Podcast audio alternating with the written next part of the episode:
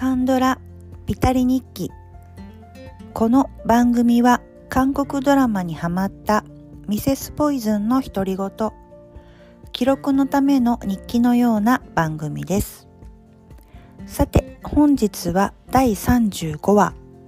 ザ・プロファイラー見た通りに話せについて記録していきます。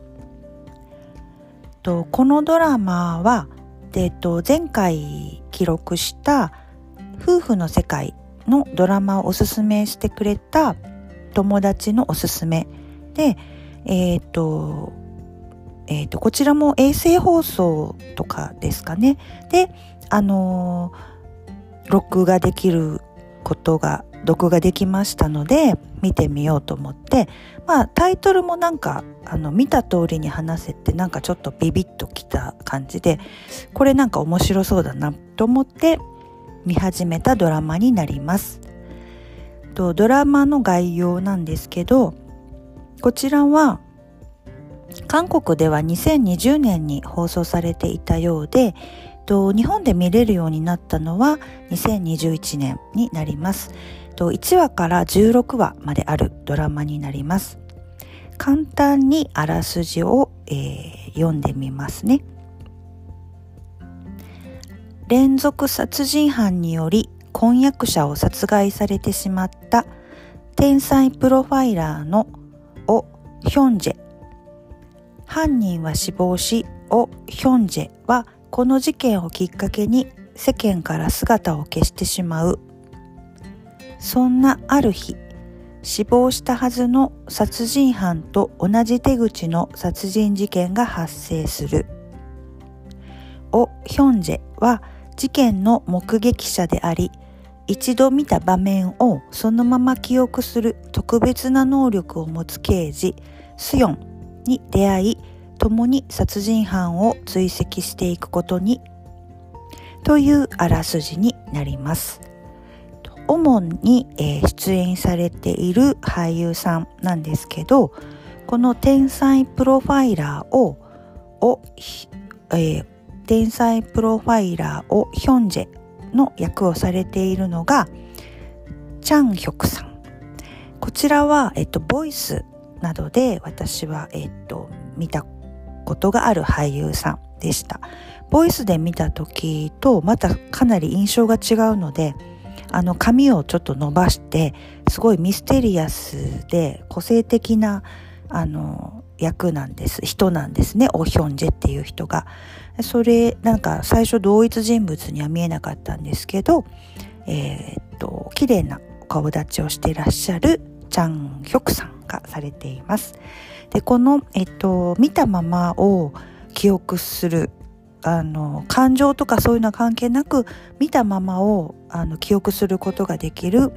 能力を持つ刑事女性刑事なんですけどこのスヨンっていう役を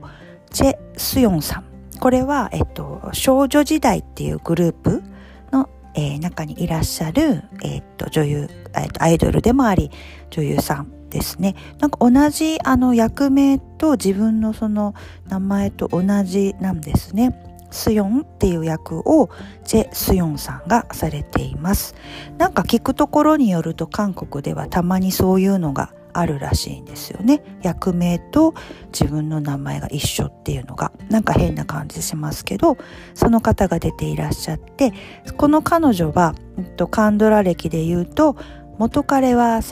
えーと、天才詐欺師とか Move to Heaven で、えーと、見たことがある可愛らしい、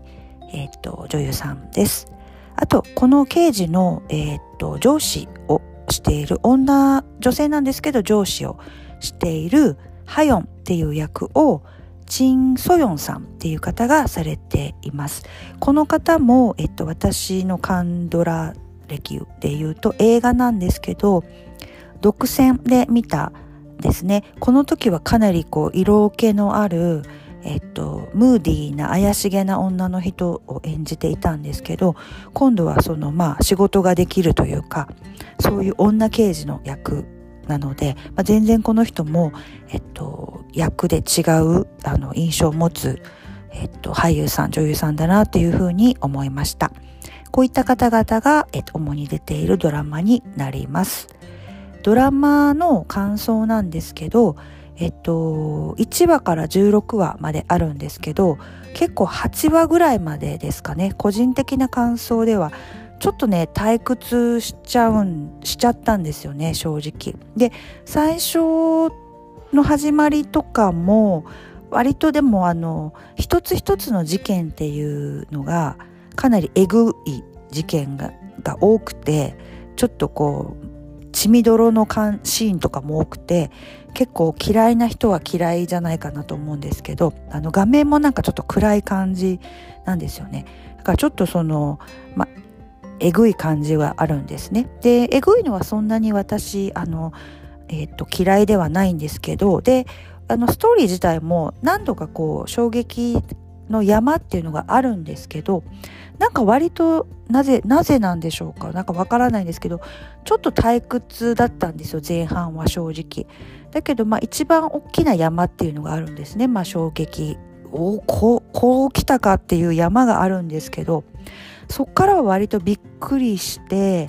展開が結構面白かったですね。であのちょっとネタバレではないんですけどあの最終回のところにこの主役のヒョンジェがですねまあその言えばまあ、えーと、婚約者を殺された恨みがあるんですね。でそれのそのトラウマに支配されてそのもうちょっと最後ねまあたたそのまあ殺した相手とまあ戦う感じになっちゃうなるんですけどあのその時にちょっと我を忘れてもうあの刑事とは思えぬというかここまでやっちゃいかんっていうところまで行くんですけどそこをまあ助けにこうあの